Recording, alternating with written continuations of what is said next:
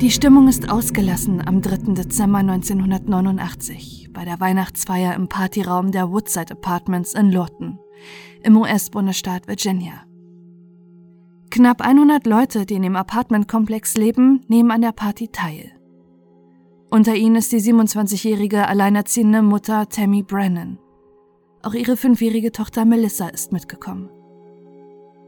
Tammy hat sich erst vor kurzem von ihrem Mann Michael getrennt und ist von Texas, wo sie für ihren Mann hingezogen war, zurück in ihre Heimat Virginia gekehrt. Sie arbeitet als Buchhalterin und in einem Juweliergeschäft und lebt mit Melissa in einer kleinen Zweiraumwohnung in den Woodside Apartments. Ihre fünfjährige Tochter ist alles für sie. Sie will Melissa eine schöne Kindheit ermöglichen und arbeitet hart dafür. Wenn Tammy wieder Überstunden macht, damit sie ihrer kleinen Familie über Wasser halten kann, übernehmen Tammys Eltern die Kinderbetreuung. In den Woodside Apartments wird die Gemeinschaft und Nachbarschaftshilfe großgeschrieben. Deshalb wird jedes Jahr eine große Weihnachtsfeier für alle organisiert. Als Tammy am Abend die Party mit ihrer Tochter verlassen will, fragt Melissa ihre Mutter, als sie schon beim Anziehen sind, ob sie noch ein paar Chips mitnehmen darf. Tammy erlaubt es ihr und die Fünfjährige geht zurück in den Partyraum, während ihre Mutter schon mit angezogener Jacke auf sie wartet. Es ergehen einige Minuten, doch Melissa kommt nicht zurück. Ihre Mutter geht zurück in den Partyraum, doch sie kann ihre Tochter nicht mehr finden. Melissa ist weg, wie vom Erdboden verschluckt, mitten auf einer Party vor 100 weiteren Menschen, die nichts mitbekommen haben. Doch wo kann Melissa sein? Eine Frage, auf die Tammy seit über 30 Jahren keine Antwort hat.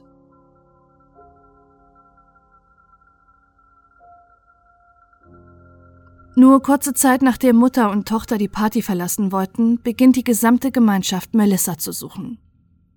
Sie gehen zunächst davon aus, dass die Fünfjährige sich vielleicht irgendwo versteckt hat. Was soll sonst mit ihr passiert sein? Wie soll Melissa vor so vielen Menschen einfach vom Erdboden verschluckt oder gar entführt worden sein? Doch auch nach Stunden der Suche gibt es keinen Hinweis, wo Melissa sein könnte. Der einzige Hinweis ist ein offenes Fenster im Abstellraum im hinteren Teil des Partyraums. Es ist die einzige Möglichkeit, wie Melissa die Party ungesehen verlassen hat, ganz gleich ob freiwillig oder gezwungen.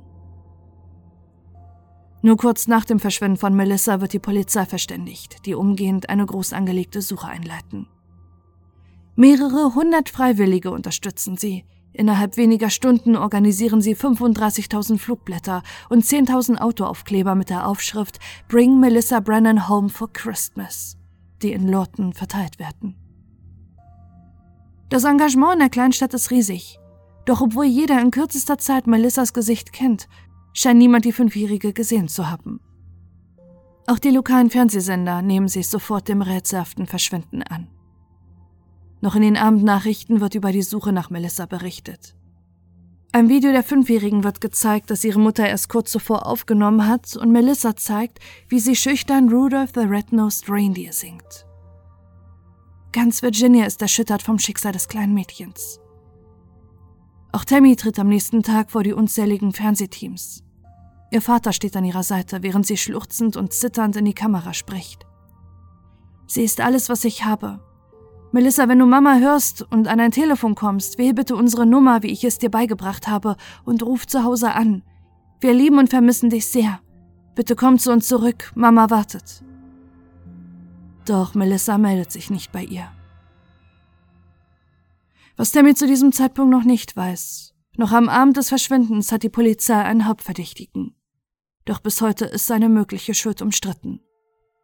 Es handelt sich um Caleb Hughes, er ist Mitte 20, frisch verheiratet und der Einzige, der nicht im Woodside Apartment lebt und trotzdem an der Party teilnimmt. Er ist der Hausmeister. Mehrere Frauen berichten nach der Weihnachtsfeier, dass er ihnen gegenüber sexuelle Andeutung gemacht hat. Außerdem sagen einige Eltern aus, dass er ungewöhnlich viel Zeit mit den Kindern bei der Feier verbracht hat. Auch Melissa war da darunter.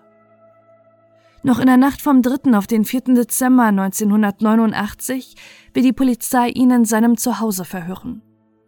Dort bemerken sie, dass seine Kleidung, die er während der Party getragen hat, in der Wäsche ist. Sogar sein Gürtel und seine Schuhe sind darunter. Für die Polizei ist sein Verhalten verdächtig. Warum ist er daran interessiert, sofort seine Kleidung inklusive Gürtel und Schuhe zu waschen?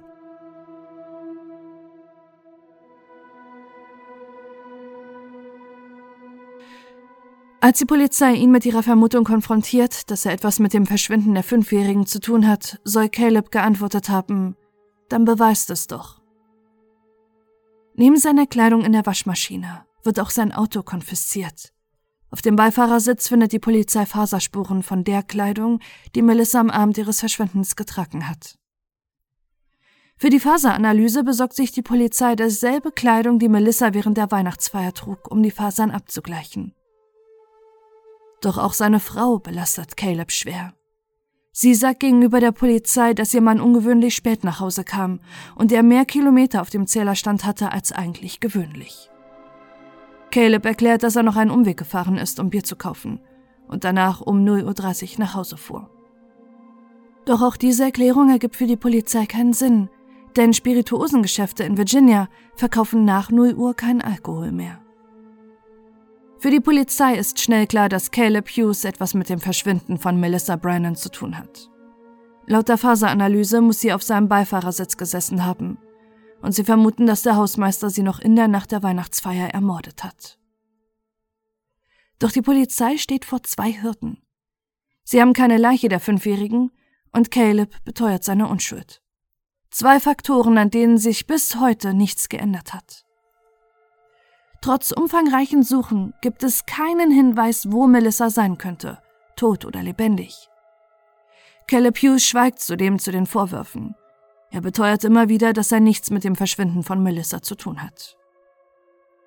Trotzdem wird er im März 1991 wegen Entführung zu 50 Jahren Haft verurteilt.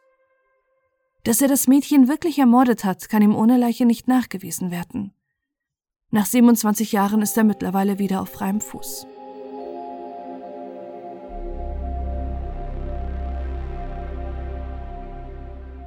Viele vermuten allerdings, dass Caleb nur der Mittelsmann für jemand anderes war.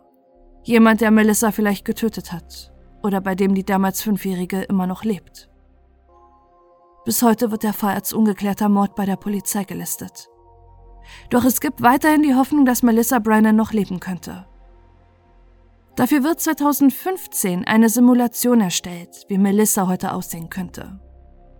Andere hingegen vermuten, dass es sich bei der Verurteilung von Caleb Hughes um einen riesigen Justizskandal handelt. Bis heute beteuert er seine Unschuld. Und auch Melissas Mutter Tammy zweifelt an der Schuld von Caleb.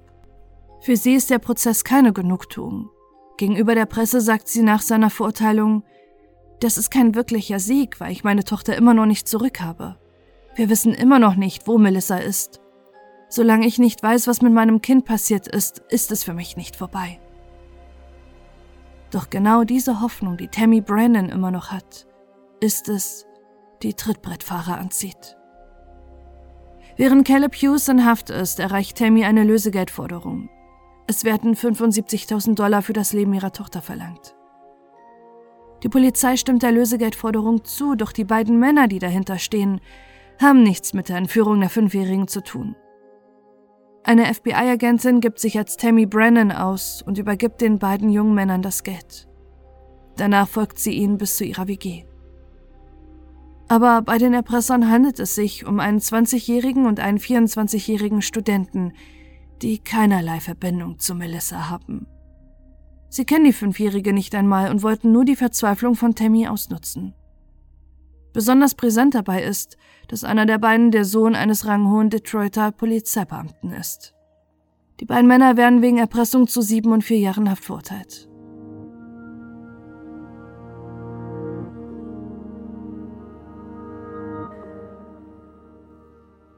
Tammy Brandon fällt nach dem Verschwinden ihrer Tochter in ein tiefes Loch.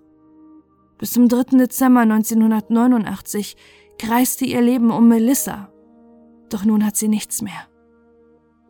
In ihrer Verzweiflung bittet sie sogar ihren Ex-Mann, der mittlerweile neu verheiratet ist, ihr bei einer künstlichen Befruchtung zu helfen.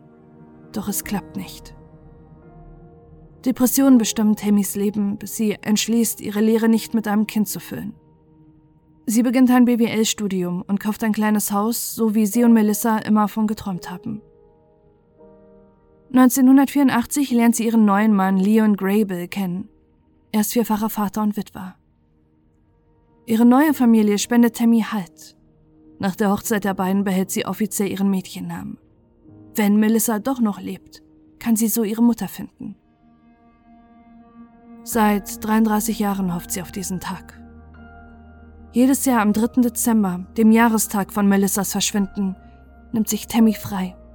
Seit 33 Jahren hat sie ihr eigenes Ritual für diesen schweren Tag. Sie kehrt zurück in den Partyraum in den Woodside Apartment, dorthin, wo ihre Tochter sich während einer Weihnachtsfeier scheinbar in Luft auflöste. Danach lässt sie einen Ballon für ihre Tochter steigen, mit einer persönlichen Nachricht daran. Jedes Jahr hofft sie, dass Melissa diesen Ballon vielleicht eines Tages findet.